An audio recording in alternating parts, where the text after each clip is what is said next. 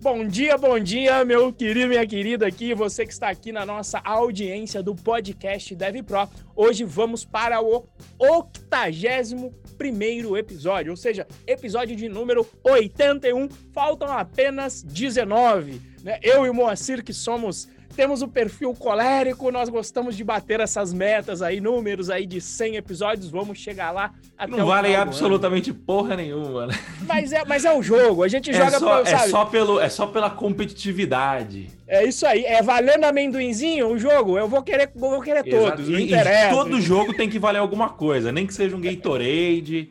Todo jogo tem que valer alguma coisa. Jogando truco passar embaixo da mesa, sempre tem que valer alguma coisa. É isso aí. Exatamente, é isso aí. Bom, vamos lá então. Um bom dia, vamos pessoal, para quem está nos acompanhando ao vivo aí pela nossa live no Instagram toda terça-feira, nove, nove e pouquinho ali. É, boa tarde, boa noite, boa madrugada para quem está nos acompanhando via YouTube, é, Spotify, Deezer, Apple Podcasts, Google Podcasts e todo todas as outras plataformas em que a gente espalha o nosso podcast por aí, né? E hoje um tema óbvio pra gente, né? Assim, que, é, que, que a gente sempre fala dele, mas a gente nunca falou dele é, de uma forma específica, né? É, a gente vai falando sempre nas entrelinhas tal. E eu olhando lá para montar a pauta semana passada, montar a pauta desse podcast é um verdadeiro desafio porque a gente já falou sobre muita coisa aqui. E aí eu montando a pauta, eu falei, caramba, a gente nunca falou especificamente sobre como aprender a programar do zero, né? A gente sempre falou aí, quem, quem nos acompanha muito provavelmente já ouviu o que a gente tem para falar hoje, né? Mas a gente nunca falou dedicadamente a esse assunto. Então, a gente resolveu aqui hoje explicar sobre esse assunto. Eu já vou abrir aqui é, o podcast perguntando logo a pergunta de cara do título, sem fazer nenhuma, nenhum, nenhum suspense, nenhum rodeio. Renzo, como aprender a programar do zero? Bom, aí eu vou ter o meu viés de sempre, né? O meu viés, que eu acredito que é até o que tenha me levado à engenharia.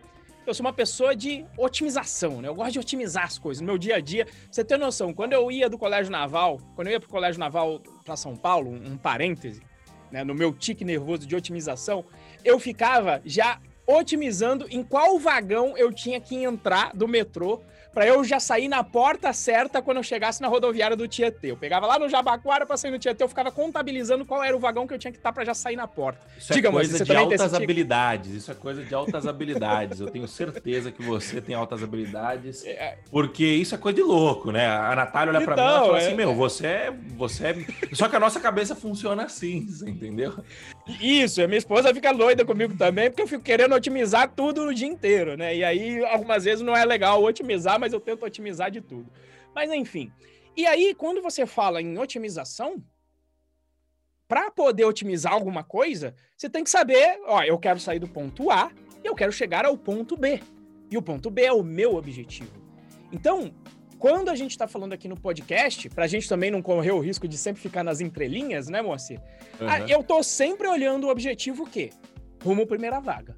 Então, se você tá, tá tá me ouvindo aqui agora, minha resposta vai ser: qual é o seu objetivo? É para fazer um sistema para você? Tem gente que vai aprender a programar para dar aula na faculdade, tem gente que vai aprender a programar por hobby. E existem aí todos esses objetivos. E para cada um pode ser que o caminho seja diferente. Por exemplo, se você quiser dar aula na faculdade, você precisa ter ensino superior. Logo, faz parte do seu caminho para atingir o objetivo de dar aula na faculdade, cumprir o ensino superior. E aí a gente conversaria sobre como otimizar o estudo no ensino superior. Mas aqui o meu, o nosso objetivo sempre é o quê?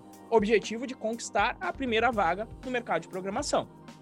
E aí respondendo com esse viés de foco, qual que é o, o que, que eu sempre falo aqui, que agora também a gente está dando mais nomes aos bois, né? E aí agora a gente fala sempre da Santíssima Trindade para quem quer conquistar a sua primeira vaga. O que, que é a Santíssima Trindade? Você já ouviu a gente falar aqui, mas não tinha esse nome, agora tem. É o que? Você vai focar, você vai escolher uma área.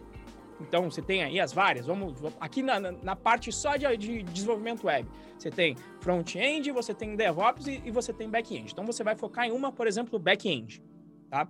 E aí você vai escolher uma linguagem para aprender e apenas um framework. Normalmente, o que eu recomendo, não só eu recomendo, como é o que eu faço, é o que eu escolhi fazer. Eu recomendo escolher a linguagem Python, por quê? Porque ela é mais fácil de se aprender. Ah, mas tem menos vagas que outras linguagens. Não interessa. O que interessa é que tem vaga sobrando em todas as linguagens e eu escolho a que eu chego mais rápido ao meu ponto B, a que eu aprendo mais rápido. E esse mesmo pensamento ele vale para a escolha de um framework. O que é o framework? É aquela ferramenta que vai resolver os problemas da área que você escolheu. E nesse caso, eu sempre recomendo um framework que se chama de Full Stack que apesar de ter esse nome, ele resolve vários problemas e já tem vários dos problemas resolvidos dentro dele. Por isso que dentro da área back-end, dentro da linguagem escolhida Python, eu recomendo o Django, por quê? Porque ele já traz ali a maioria das soluções para os problemas que você vai ter. Acesso a banco de dados, autenticação, é, é, sistema de modularização da sua aplicação, já está tudo resolvido. Por quê? Porque se você está começando do zero, você não tem nem noção dos problemas que vão existir em uma aplicação web. Então você não vai ter noção de que ah, tem que ter um mapeamento de URL, tem que ter um acesso. Você não tem noção sobre isso. Então, quando você não tem noção, é melhor que você conte com a experiência de outras pessoas, ou como a gente costuma falar, que você se apoie no ombro de gigantes que já têm mais experiência e que vão fazer as escolhas melhor que você, principalmente se você está começando do zero, tá?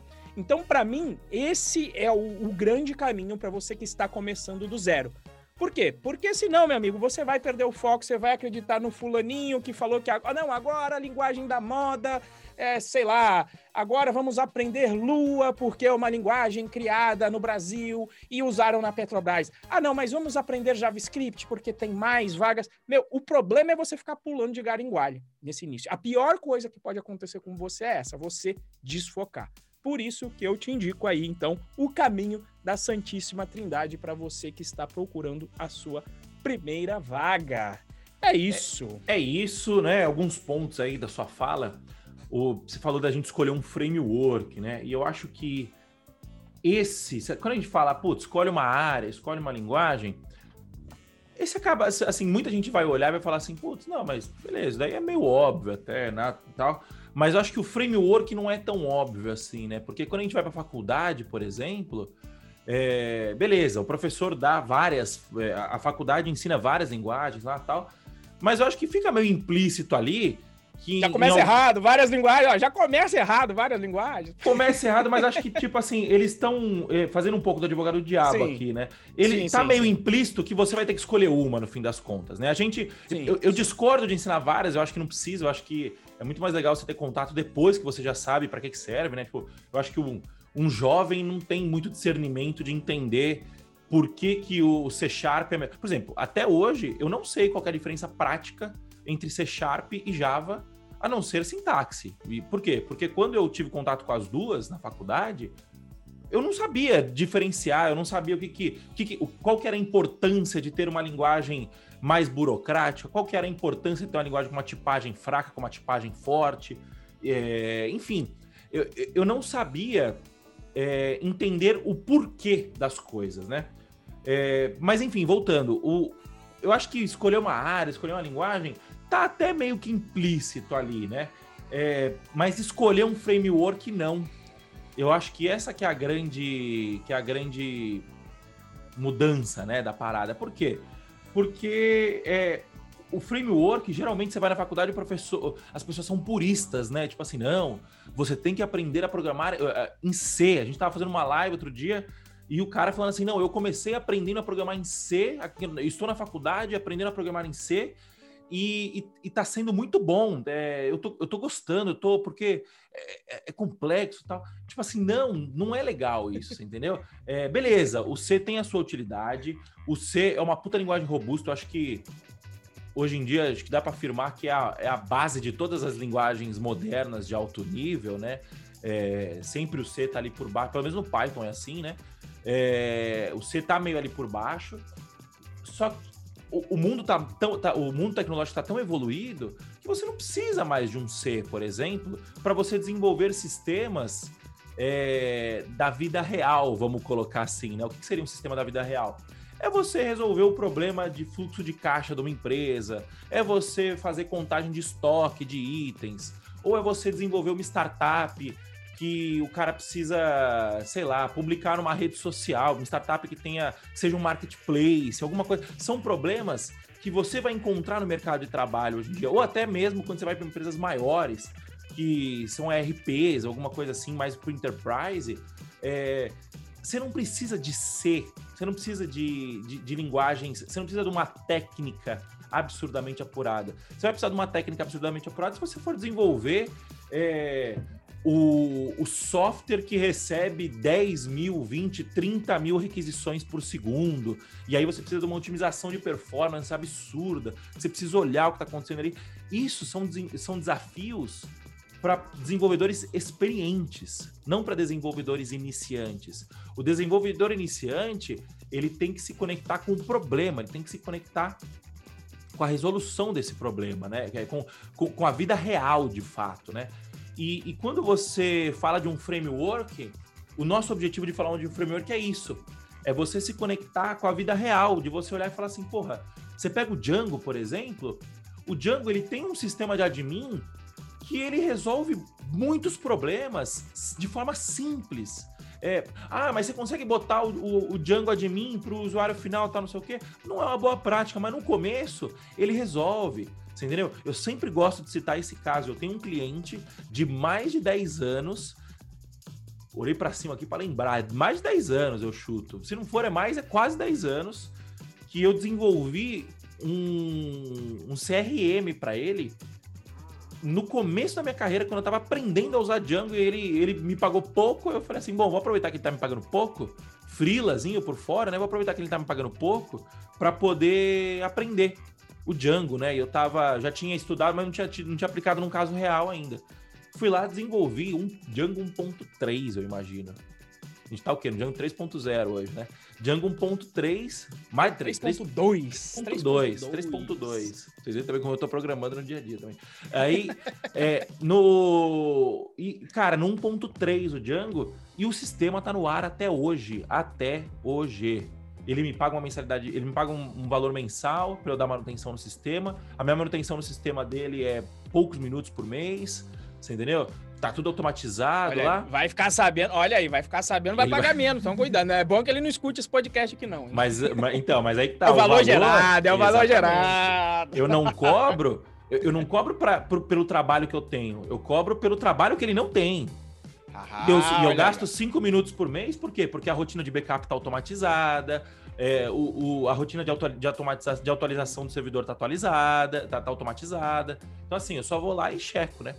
Enfim, falando do framework, por quê? Porque essa é a grande utilidade do framework. E, e, e, o mercado, por que que, por que, que o profissional demora para entrar no mercado? Né? Por que, que o pessoal exige experiência? E, e, e, putz, e aí você não sabe programar. E aí, se, se, o cara. Aí vem aquelas empresas que acabam contratando muito mais para poder formar o cara dentro de casa do que pegar um cara pronto tal. Por quê? Porque, na minha opinião, a faculdade e até cursos online, cursos de de, de tecnologia no YouTube, Udemy, esse tipo de coisa, não conecta você com a realidade. E a empresa não quer um, a empresa não quer um programador. A empresa quer um resolvedor de problemas que usa programação como base para isso. E o framework que é o pulo do gato nisso. Porque quando você aprende um framework, você pode não saber lista encadeada, é, você pode não saber fazer bubble sort, você pode não saber fazer. Ó, vocês veem como eu sei também. Fala aí, Renzo, um monte de, de outras é... De, de, de, estruturas. Busca em largura, busca em profundidade, quick sort, merge sort, Você não precisa sort, saber nada disso. Sort. Se você souber o Django, você não precisa saber nada disso, porque o Django resolve esse problema para você. Isso significa que você não tem que aprender isso? Não. Isso significa que você tem que aprender isso no momento certo. E não é no começo da sua carreira, não é no começo, não é quando você está buscando a sua primeira vaga. Quando você está buscando a sua primeira vaga, o que você tem que aprender é gerar valor. Você entendeu? E isso, o framework te dá um poder absurdo para fazer isso, você entendeu? Então esse é o primeiro ponto. E outro ponto que o Renzo falou também, que é o seguinte, você tem que entender o contexto. O seu contexto importa, né? Quando a gente está falando de objetivo, Putz, tem, tem pessoas que gostam de trabalhar com inovação, por exemplo, que é, é, é muito difícil saber isso no começo, né? Mas tem gente que, que consegue se ligar mais, tipo assim, puta, o cara, o cara sempre tá interessado em coisa nova, ele gosta de ver a última tecnologia que saiu, ele gosta de jogar sempre o videogame mais novo, o celular mais atualizado e tal. E, isso são pistas que mostram para você que muito provavelmente você é um cara que gosta de inovação, gosta de novidade. Se for você, se você é um cara que gosta de inovação, gosta de novidade, você não pode nunca, por exemplo, ir trabalhar no serviço público. Porque o serviço público já é desatualizado por natureza, né? O, a, a, iniciativa pública ela é mais lenta que a iniciativa privada em qualquer lugar do mundo. No Brasil, você faz isso vezes 100, vezes mil. E, e, e, e, o, a iniciativa pública tem muito tem, tem, outros objetivos que a iniciativa privada, por exemplo, né? Então, os caras vão trabalhar com, com softwares mais robustos, com software, softwares mais antigos. É, por quê? Porque eles estão buscando, às vezes, muito mais estabilidade do que inovação, do que. Do que... Estabilidade não no, sentido do serviço público em si, mas estabilidade, tipo, às vezes, para um governo é muito mais importante ter alguma coisa funcionando meia boca, mas sempre funcionando, do que funcionando bem pra caramba. É, ou então você vai trabalhar num banco com COBOL, é a mesma coisa. O COBOL é um negócio, porra, robusto, antigo tal. Ao passo que, se você gosta mais de inovação, se você gosta menos de inovação, você gosta mais, tipo, não, eu quero tudo tranquilinho, eu quero tudo seguro aqui e tal. Eu prefiro. Eu, eu não gosto de, de, de ser adopter de nada, né? Ele adopter é o cara que, que, que ouve, que, que, que, quer testar primeiro, quer testar a nova ferramenta e tal. Eu não gosto disso, eu gosto de testar tudo que é validado, porque eu não quero dor de cabeça tal. Nesse caso, não Você faz sentido. Isso é coisa de jovem. Eu falo, deixa o jovem esquentar a cabeça, Exato. depois que estabilizar e, eliminar umas 10 opções, eu uso a que ganhou. Mas é engraçado, porque é quando eu era é jovem, quando eu era jovem, eu era assim. E eu tinha amigos que não eram assim, entendeu? E aí, quando, quando, quando, quando você não é assim, não faz sentido nenhum você trabalhar numa startup, porra que o startup é um puto ambiente de incerteza, é um puto ambiente que você não sabe direito o que tem que fazer, você tem que ir descobrindo meio ao longo do caminho o que tem que fazer, e isso como equipe, né? Beleza, vai ter o seu, seu chefe lá que vai te, te orientar e tal, mas é esperado da, do, do, do funcionário de startup esse, esse dinamismo maior. Então, assim, o contexto é muito importante. Então, quando você for escolher sua primeira vaga, a, a sua, quando você for escolher a sua linguagem, perdão, é, se você quer trabalhar numa empresa multinacional, por exemplo, eu não sei se eu recomendo você escolher Python, por exemplo, que a gente, que a gente sempre defende aqui. Porque dificilmente você vai ver Python numa, numa, numa multinacional. É, Python como sistema de desenvolvimento web, desenvolvimento de software mesmo. Geralmente você vai, vai ver Python onde? Nos dados, na automação, na análise, você entendeu? É, então, se você quer trabalhar numa startup, dificilmente eu te recomendo aprender Java, por exemplo. Porque dificilmente você vai ver Java numa startup. Conheço algumas que tem, mas eu acho que não é regra, eu acho que é muito mais exceção, entendeu? Geralmente numa startup você vai ver Node, você vai ver Python, você vai ver Elixir, você vai ver Ruby, Clojure, entendeu? Essas linguagens um pouco mais modernosas, né? Então, o contexto é muito importante e eu acho que a grande habilidade é tentar ter essa visão um pouco mais. É eu não gosto desse termo, mas tentar ver uma visão um pouco mais holística, né? O que é uma visão holística? É uma visão que você não está olhando simplesmente, ah, eu quero aprender Python porque meu professor falou que é bom, ou eu quero aprender C porque meu professor falou que é bom. Não, tipo assim, o que, que eu gosto? O que que, o que que eu tenho interesse de fazer? Será que, será que eu me sentiria bem trabalhando no serviço público? Será que eu me sentiria bem trabalhando numa empresa grande? Será que eu me sentiria bem trabalhando numa startup? E a partir do que você sente, do que você acha que você se conhece, né? E, isso, e é difícil fazer esse exercício, você vai melhorando, você vai e, e, e tomando os, as, suas, as suas decisões baseada nisso, né? O que você acha, isso? Faz sentido isso? Deu uma devagada aqui, mas acho que é importante falar isso.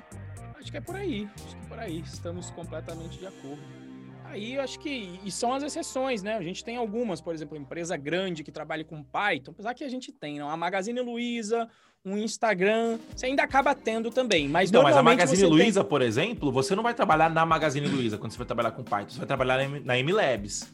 Isso, Qual que é a diferença dos dois? A MLabs é uma é, é um é um núcleo de inovação dentro de uma empresa gigante que é a Magazine Luiza, sim, entendeu? Sim. Então, é o que você falou, é uma exceção. As empresas mais estabelecidas que você tem com 10, 15, 20 anos, normalmente vão, vão estar com o que a gente chama hoje de linguagens enterprises da vida, né? Então, Exato. aí sim vai ter um Java lá dentro, um C Sharp. Então, sim, o contexto para mim é, é fundamental. Aquilo que eu falei, né? Até para definição desse objetivo, ele, ele, ele exige esse, e acho que tem a ver também com o contexto, esse autoconhecimento de você se perguntar o que eu quero para mim, o que, que eu Sim. quero para o meu futuro. Então, nessas definições de objetivos, elas não são é, perguntas simples de se responder porque exige esse autoconhecimento, mas é fundamental para você trilhar um caminho, porque senão, mesmo, senão você justamente vai acabar, como o Moacir falou, ah, vai cair. Meu professor falou que é bom, né? Alguém me falou outro dia, eu vi o vídeo do Dev Media e eles falaram que Python não é bom porque só existem pessoas experientes. E aí eu olho e falo, meu, olha o contexto, estão fazendo marketing, né? Primeiro de tudo, qual é o interesse por trás do que está sendo falado? Segundo, que puta paradoxo, quer dizer, todo mundo que está em Python tem experiência, então como é que as pessoas chegam? Não chega ninguém novo, né? Então, Exato. são algumas coisas que você vai ouvindo e que se você tá firme no, no, no teu objetivo, se você já meditou sobre isso, você também fica um pouco é, é, mais cascudo, né? Para não para ouvir e falar, beleza, qual que é o contexto dessa pessoa, em qual contexto que ela está afirmando isso e qual é o meu contexto? Vale para mim, né? E muitas vezes não vale. Desenvolver seu senso valer. crítico, né? Eu acho que isso é importante. Isso. E tudo que a gente fala aqui também não Filtre toma como tudo, né? verdade. Né? É, vai e questiona, pergunta para outra pessoa, porque a gente também tem os nossos interesses, entendeu? Tipo assim, eu, é, a gente tem os nossos vieses. Eu gosto de Python porque eu trabalho com Python há 10 anos, entendeu? E já parei para estudar outras linguagens e não fez sentido até agora mudar. Obviamente que você, porra, não vou sair desenvolvendo front-end com Python, entendeu? Mas tem, tem uma. É, a gente tem que entender que toda pessoa tem viés, todo mundo tem os seus próprios viés, não há nada de errado com isso, a gente só precisa estar consciente disso. Entendeu? É, e quando, quando um, um vendedor de curso fala para você que a linguagem dele é a melhor, ele tem que ter bons argumentos para sustentar isso. Por quê? Porque ele tem um interesse ali na frente que é vender um curso dele. E não há nada de errado com isso. A questão é, você tem que aprender a montar os seus próprios argumentos e, e tomar a sua decisão. Né? Acho que isso que é o, que é o mais importante, né? Bom, antes da gente ir para a próxima pergunta, eu vou fazer aquele jabazinho, né? Então, se você estiver ouvindo ao vivo aí, né, na nossa live no Instagram, aperta o coraçãozinho aqui do lado direito, é, sobe vários coraçãozinhos aí que a gente vai ficar feliz bastante. A gente fica bastante feliz quando sobe o coraçãozinho. E o Instagram, a gente hackeia o algoritmo do Instagram fazendo isso. E o Instagram recomenda a nossa live aí para mais pessoas.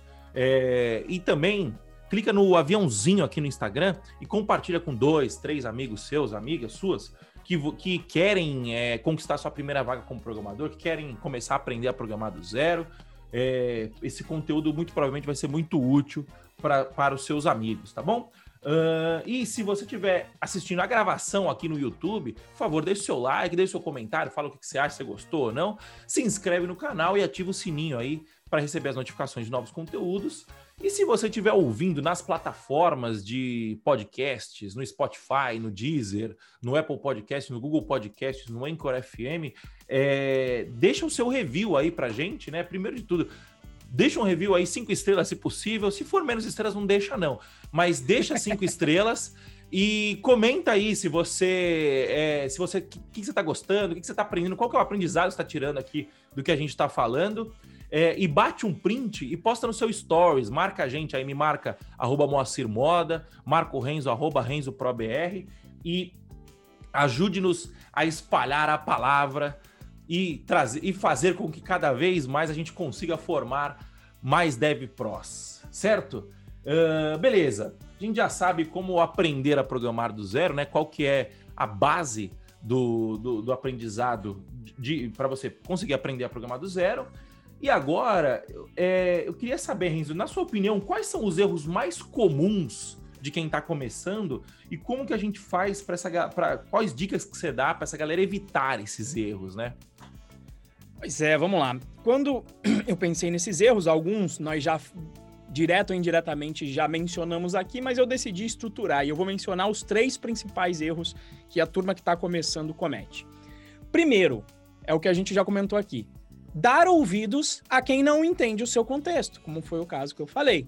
Né? Aí, aí você. E o problema maior, você fica pulando de galho em galho. Então vem alguém e fala, rapaz, estuda ciência de dados, porque ciência de dados agora é crista da onda, tá todo mundo querendo ciência de dados. E aí você fala, maravilha, eu vou estudar ciência de dados. Aí vem lá os, os queridos amigos do DevMedia, que não conhecem da área de Python, mas falam: Meu Deus, mas não estude Python. Por quê? Porque Python é muito utilizado para ciência de dados. Tem lá um tal de Django que não tem tanta vaga assim. E aí eu ouço e falo: Putz, que merda. Mas o, o, novato não sabe isso. Ele não vai lá validar. Não, deixa eu entrar aqui ver quantas vagas que tem. Deixa eu conversar com a galera do, do mercado. E aí ele tá aprendendo Django e ele fala: Meu Deus, Renzo, agora bateu um medo aqui, porque eles falaram isso. E teve muita gente que eu fui lá e falei: Gente, não é assim. Tá aqui, ó. Olha o tanto de vaga que eu fico recebendo aqui todos os dias, todo santo dia. Toda linguagem tem vaga.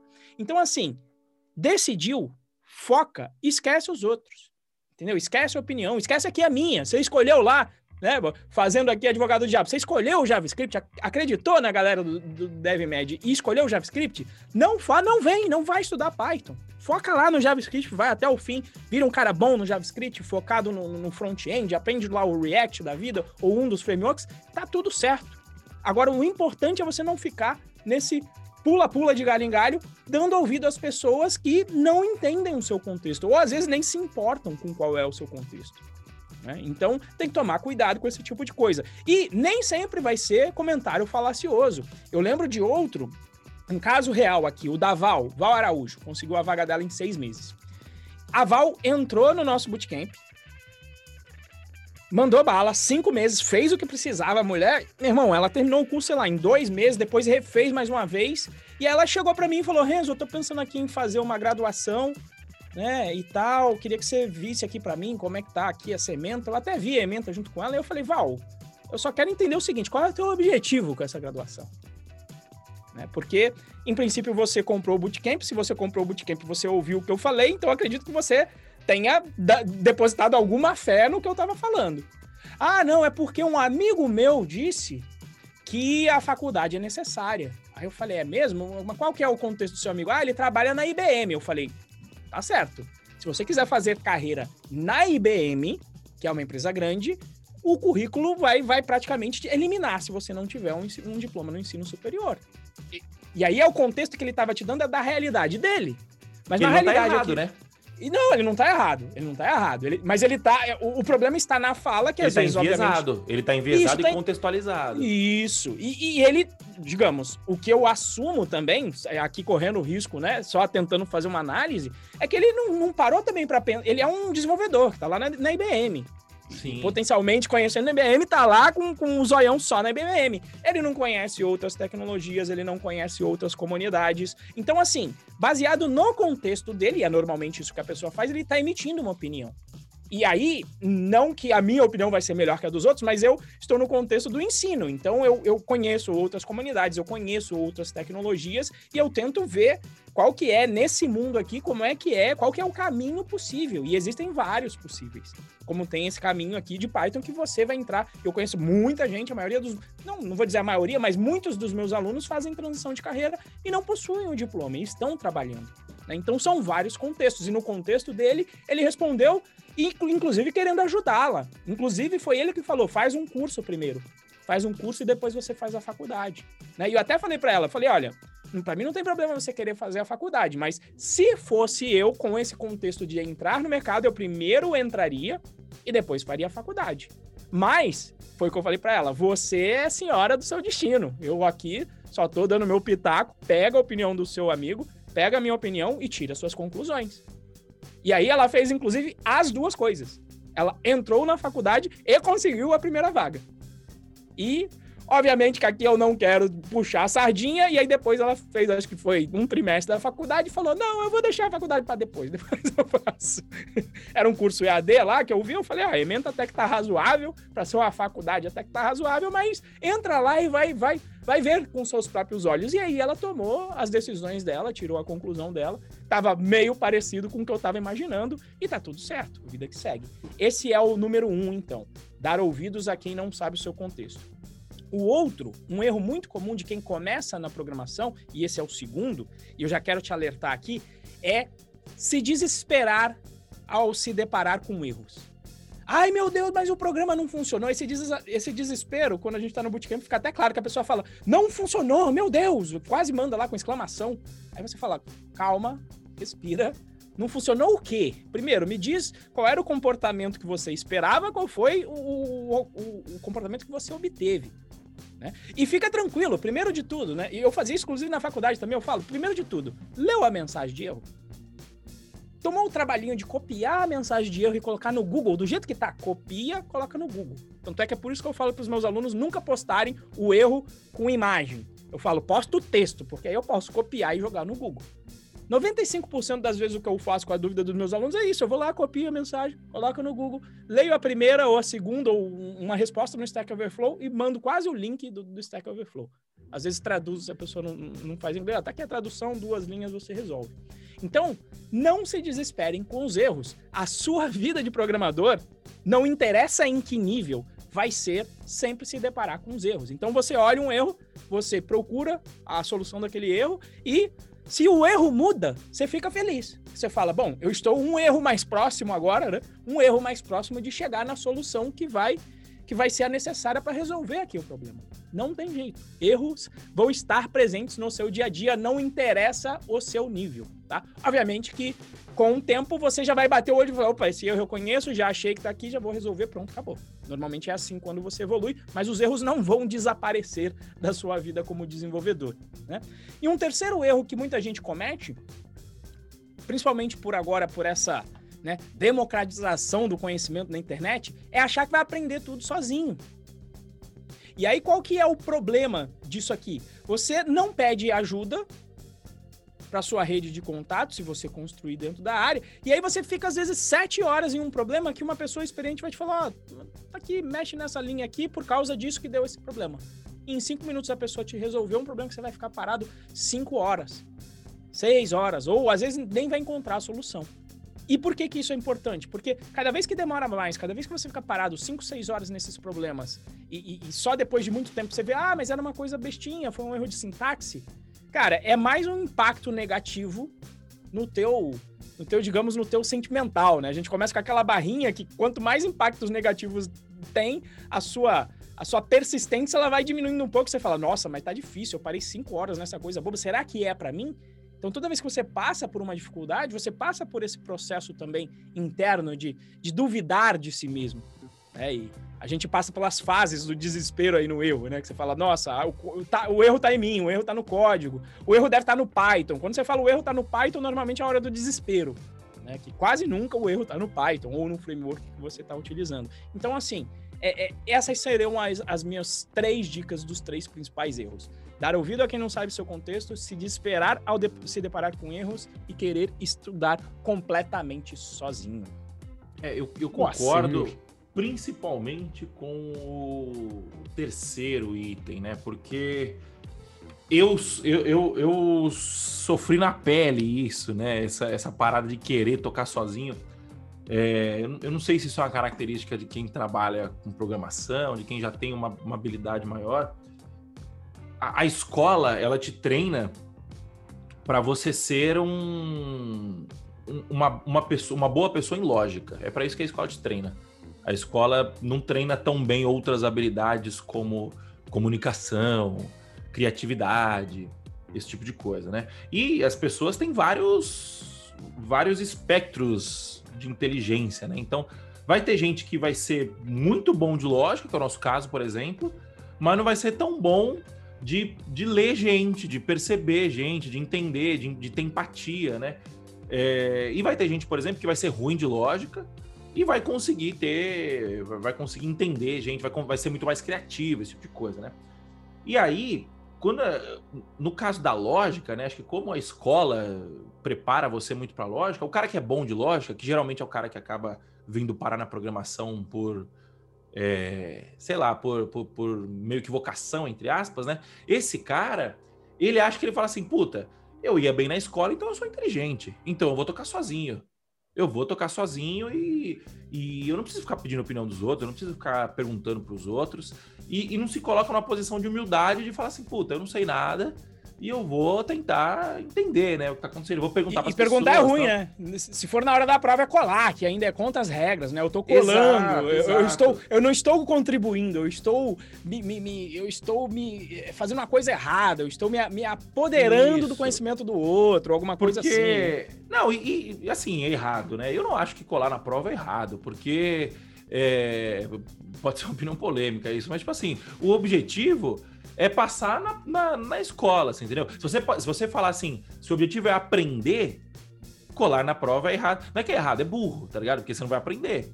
Você entendeu? Mas a questão é o seguinte: até que ponto a escola incentiva você a aprender? A escola ensina você a estudar, ela não ensina você a aprender. Você entendeu?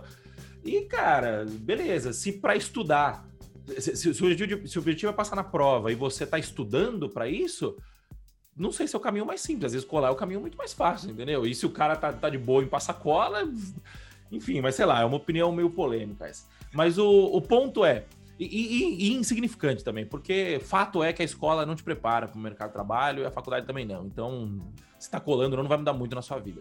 É, o, o ponto é, voltando, né? Eu tava falando do, do, do ah, de, de, aprendizado. E aí, como a gente tá, como o cara vai bem na prova, porque ele é muito tem um raciocínio lógico muito mais fácil. Por exemplo, quando você vai, você consegue, você consegue tirar tipo, sei lá, 50% da prova só com raciocínio lógico, sem saber a matéria. Porque você olha ali a múltipla, a múltipla escolha, você olha e fala assim, puta, essa escolha aqui é muito absurda, não faz sentido. Essa daqui não faz. Você consegue tirar uns 40, 50, dependendo da prova, obviamente, né? Só na lógica, sem saber. Então, a lógica acaba sendo muito mais é, utilizada. E o cara que vai bem na escola, ele fala assim, não, eu sou bonzão, né, tal. E quando ele cola, né, ele tá colando por quê? Porque ele não pode perder o, o posto de inteligente, né? É, tem um livro que fala sobre isso que chama Mindset. E esse livro mostra que você tem dois tipos de mentalidade. É, é, ele comprova cientificamente que existem dois tipos de mentalidade: a mentalidade fixa e a mentalidade de crescimento, né? E quando a pessoa não pede ajuda para os outros, ela tem uma geralmente ela tem uma mentalidade fixa. O que, que significa essa mentalidade fixa? Significa que a pessoa tem vergonha de fazer uma pergunta e, e demonstrar a sua burrice porque ela está fazendo uma pergunta. Quando na verdade não, quando na verdade, quando, e quando você tem um mindset de crescimento, o que você tem que fazer na verdade é o seguinte, é assumir que você é inteligente para algumas coisas, tem conhecimento, vou nem usar a palavra inteligente, é, que, que, você tem o conhecimento de algumas coisas, mas não tem de outras. E tá tudo bem. Porque você não vai ser mais ou menos valioso porque você é mais ou menos é, conhecedor de determinado assunto. E aí você vira e fala assim: bom, beleza, o meu objetivo aqui é evoluir, é aprender. Eu vou perguntar. Você entendeu? Corro o risco de, de fazer uma pergunta idiota? Corro. Corro o risco da pessoa me achar burra? Corro. Se a pessoa te achar burra, burra é ela que, que, tá, que, que tá fazendo um julgamento precipitado de você, você entendeu? Um julgamento enviesado. Agora, é... o que, que, vale mais a pena, né? Você, você aprender. Qual, qual, qual é o seu objetivo, no fim das contas? É você conquistar sua primeira vaga como programador ou o seu objetivo é simplesmente não demonstrar que você pode não ser tão inteligente quanto as pessoas acham que você é, ou quanto você acha que as pessoas acham que você é, você entendeu? No fim das contas, eu acho que esse é o maior, o maior erro de todos. Então, cara, não cai nessa besteira de ser o super-homem, de ser a, a, a Mulher Maravilha, de tipo assim, eu consigo tudo sozinho, eu sou bom o suficiente. Você nunca é bom o suficiente, tá ligado? É... Pode ser que até seja, mas assuma que não é.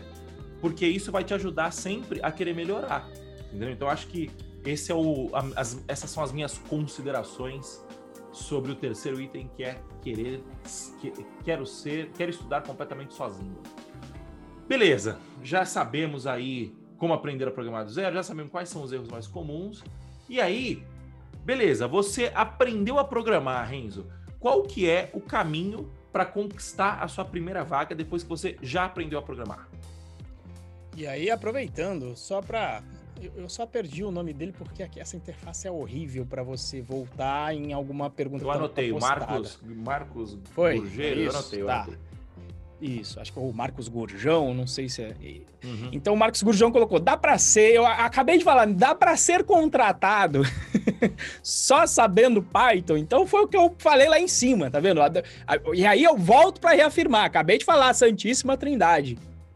Uma área, uma linguagem, um framework. É, é, que é tão simples que eu acho que a galera duvida, né, amor? Que a galera fala, ah, não é possível que vai ser só isso, porque todas as vagas, enfim.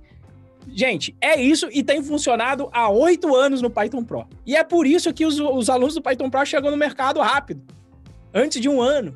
Tem gente chegando com dois meses igual o Marco, gente chegando igual em três meses igual o Vitor, gente chegando em cinco meses como a Val, gente chegando em sete meses como o Isaac. Por quê? Porque foca só nisso. E justamente faz tudo que a gente falou aqui, ó. Não foca nos outros, acredita no, no que está sendo dito. Por quê? Porque acontece. Né? E aí, mais do que só o Renzo falando, são os resultados palpáveis. Então, sim, é possível, porque, como o Moa falou, as empresas estão procurando resolvedores de problema, não conhecedores de infinitas linguagens. Não adianta nada você fazer aquele seven languages in seven weeks. Maravilha, você vai fazer sete linguagens, uma por semana. Você vai resolver algum problema com o que você aprendeu? Potencialmente não. Você vai saber um pouquinho de tudo, mas não sabe resolver nenhum problema com nenhuma delas. Então, essa é a mágica, tá? Mas vamos, por, vamos para a pergunta em si, que é: depois de aprender a programar, primeiro de tudo, qual é o caminho para a galera? Fez esse caminho mínimo, aprendeu a programar? Testar mercado testar mercado. O que, que, é? Você vai fazer processo seletivo a rodo. Ah, Renzo, mas eu estou aqui enviesado porque as vagas pedem um full stack. Meu, existe esse cara disponível no mercado? Tô colocando isso desde sempre. Já não existia antes. Agora que o dólar foi lá para cima, apesar que agora ele tá voltando, mas ainda tá compensando muito trabalhar para fora. Aí a pergunta é: existe essas, essas pessoas disponível? Como é que tá aqui no Brasil? E aí eu tenho um contato, né? muita gente aqui, empresários, né? Porque eu faço o meio de campo entre as duas partes. A porra de amigo meu, empresário, o próprio Moa, de vez em quando, Renzo, tá foda aqui, Renzo. Tem alguém aí pra indicar? Com experiência? Fala, com experiência é o Saci Pererê, não existe esse cara. Esse cara tá indo tudo pra fora. Daniel Bastos me mandou mensagem esses dias, falou, Renzo, o dev que a gente tava conversando deu pra trás de última hora aqui. Aí ele tá falou, não dá nem para falar nada, né? Não tá dando para competir com o salário lá de fora. Então, assim, é hora de testar o mercado. Ah, mas a vaga é para plênio. Não interessa. Vai lá e não faz o trabalho do RH. Deixa o RH dizer, ó, não é para um júnior, tá? E o, o seu perfil é de júnior. Deixa o RH fazer o trabalho dele. Essa é a primeira coisa. E a segunda é, o pessoal fala, mas exige experiência no mercado. Tá bom, então leia as entrelinhas. O que, que é experiência? Lá não está escrito experiência em outras empresas trabalhando com software. Primeiro de tudo, você pode utilizar sua experiência prévia se você tiver. E segundo, você pode adquirir essa experiência fazendo projeto para você, fazendo projeto para um amigo seu, trabalhando em um projeto open source. Você tem outras formas de conseguir também essa experiência para chegar lá na hora e falar, ó, tá aqui, ó, já fiz esse, esse, esse, esse projeto. Minha experiência tá aqui. Então, para mim, são esses dois pilares de quando você faz a lição de casa. Estou pronto aqui, já cheguei no mercado. E você consegue, inclusive, fazer essas duas coisas ao mesmo tempo. Porque você pode se dedicar a fazer os projetos de processos seletivos. E aí são dois coelhos com a cajadada só. Você ganha experiência porque você está fazendo mais um projeto, encare o projeto como real, e muitos deles realmente possuem requisitos de projeto real. Por exemplo, o da Ulist, uma vez que tinha um de consolidação de conta de telefone. Cara, eu, eu não tenho dúvida que aquilo ali saiu de alguém que estava mexendo com um problema real e colocou como problema do processo seletivo. Da Codivance é você... assim também. Tá aí, é isso. Você, nosso, você pegou um problema que você teste, já tinha tido, é isso? Nosso teste é, um, é uma versão muito simplificada de um cliente nosso, do problema que a gente resolve com um cliente nosso. Então é, então é isso. E nada impede de você fazer isso, fazer open source, você já coloca no seu portfólio, você já obriga o Moacir quando você faz o processo seletivo, a pelo menos te avaliar, bater um papo com você, para você evoluir e testar o mercado intensamente, perguntando sempre, Moacir, não passei. O Moacir vai lá e vai te falar, ó, você não passou, tá faltando isso aqui, isso aqui a gente precisa e você não tem, beleza. Você vai lá e vai continuar estudando, melhora isso. Trabalhe em um projeto real que você tenha que trabalhar com esse item mencionado e faz o processo seletivo de novo. Se você tiver a resiliência e a persistência de repetir esse processo várias vezes, fatalmente você vai conseguir a sua vaga. E é isso que eu vejo acontecer dentro do Python Pro. E no geral, no geral, as pessoas que não conseguem a primeira vaga, não conseguem por quê? Normalmente é desistência. Em cada uma dessas fases que a gente mencionou aqui. No início por dar ouvido aos outros, vai ficar pulando de galho em galho, aí ele desiste porque ele fala: "Não, precisa ser um gênio para saber programar". Aí não, aí de repente ele foca e vai até o final. Ele foca, mas ele fala no final: "Hum, mas eu não me sinto preparado para ir para o mercado". De novo, acho que tem a ver com o que o Moacir falou, né? Aquele pensamento: "Não, mas se eu fizer um processo seletivo, vão descobrir que eu estou preparado. Eu não tenho condição de suprir essa vaga". Sabe? É, é de certa forma um, um, um um, um, orgulho, e um orgulho num sentido é, um orgulho, um orgulho negativo. Vindo, vindo de uma incerteza, né? De uma Isso. insegurança. Ah, porque uma insegurança de que vão ver que eu não estou completamente capacitado. É, você não está completamente capacitado. Mas a pergunta, você não E é normal completa... isso. Isso, ninguém nunca tá. Ninguém nunca atende aqueles requisitos de vaga. A gente tá aqui no podcast 81, no 1 era uma bosta. Hoje em dia tá um pouquinho melhor. No 200 vai estar tá muito melhor. É isso. Você vai melhorando. Então, é, é, é, é, se despir desse orgulho bobo né, é o que vai te fazer, te, vai te levar lá para frente nesse momento, tá? Então vai ser testar mercado e praticar com projetos reais. É isso, eu acho que eu, quanto a isso eu não tenho nada a acrescentar. E aproveitando aqui, o Inácio, Inaciano Souza perguntou: show de bola. Agora, o que vocês indicam para fazer um bom currículo? Renzo, o que, que você indica para fazer um bom currículo? Bom currículo, estudar a empresa e formatar o seu currículo para se vender para aquela empresa, de acordo sempre com o contexto. Contexto sempre importa. Eu sempre dou o exemplo aqui. No Brasil, o que, que eu faço? No Brasil, eu me formei no ITA. É, um, é uma coisa que eu atingi, é uma experiência que eu tenho e eu sei que aqui é importante. Quando você fala ITA, é curioso, as pessoas mudam até na conversa. Acontece. Então, obviamente que eu uso isso em meu favor e coloco lá em cima do meu currículo, formação, engenharia de computação no ITA e depois procuro dentro do meu portfólio os projetos que estejam mais conectados com aquela empresa. Tá? Então, esquece de colocar naquela porra. E tem gente que coloca hoje em dia, pega aqueles modelos de currículo, tem lá endereço. Porra, foda-se teu endereço, porra. Quem é que tá interessado onde é que você mora? Pelo contrário, de repente pega um maluco que tá lá, jogam esses, o teu currículo impresso fora, ou sei lá para onde isso vai, alguém sabe onde você mora. É, isso, 2021... isso falando no contexto da tecnologia, né? Porque, por exemplo, se um cara é, trabalha, sei lá, ele é um motorista da empresa, ele precisa de um trabalho, ou um segurança, alguma coisa assim, porteiro. O, ele assim... vai. Ele... Não, mas o cara tem dois caras iguais. Ele vai querer o cara que tá mais perto. Ah, Pô. sim, sim, perfeitamente. Perfe... Justo, justo, justo. Mas mesmo assim, né? É, é, se, se, você morar longe, de repente você não vai colocar o endereço também. Porque aí você vai falar: sim. se eu conseguir um emprego, eu vou morar perto. Entendeu? Então, assim, e, e, geralmente o contato tá lá para entrar em contato com você. Ninguém vai te mandar a carta hoje em dia. Você vai colocar o seu celular lá, os seus meios de contato. O meu e-mail, o celular, acabou. Entendeu? Por quê? Porque essa primeira página do teu currículo é a mais importante. Ninguém vai chegar na segunda página. Talvez nem chegue no final da primeira página. Então, essa primeira metade do teu currículo tem que ser: esse sou eu, essa é a minha experiência. Né? E quando eu vou fazer meu currículo para o exterior, o meu currículo já muda os projetos vão para cima e a minha formação vai lá para a última linha. Por quê? Porque lá no exterior, ITA não é nada. ITA é uma faculdade num país subdesenvolvido que a pessoa às vezes não conhece nem o país, cuja capital para ele é Buenos Aires. É. então, assim, se a capital do Brasil para ele é Buenos Aires, o que, que é o ITA? Não é porcaria nenhuma. Então, só coloco lá, formado em engenharia de computação. Só para a pessoa pelo menos falar, bom, ele estudou. Não sei a qualidade, mas ele estudou. Mas o que, que eu coloco? Os meus projetos lá na frente, para falar, tá aqui o meu track record, né? A minha experiência prática com projetos voltados sempre à empresa.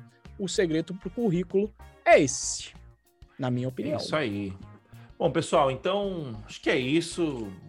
o podcast foi bem proveitoso hoje. A gente conseguiu é, bater um pouco mais na parada, por mais que seja aprender a programar do zero, né? Acho que falando. Que, que, que, é, é a proposta de um podcast, né? Falar um pouquinho mais do soft, né? Do que do hard. Tipo, se você quiser aprender Python, você entra no YouTube, inclusive no nosso. Você tem o desafio Dev Pro, você tem o Python Birds, você tem até uma imersão em Django lá, se você já souber alguma coisa em Python que aprender Django. Então, aprender tecnicamente tá cheio de material por aí, né? Agora, eu acho que saber como aprender, eu acho que é o mais importante, né? Então, pessoal, é isso. Muito obrigado pela presença de hoje e até a próxima. Valeu, falou, tchau, tchau. Falou, pessoal. Até a próxima.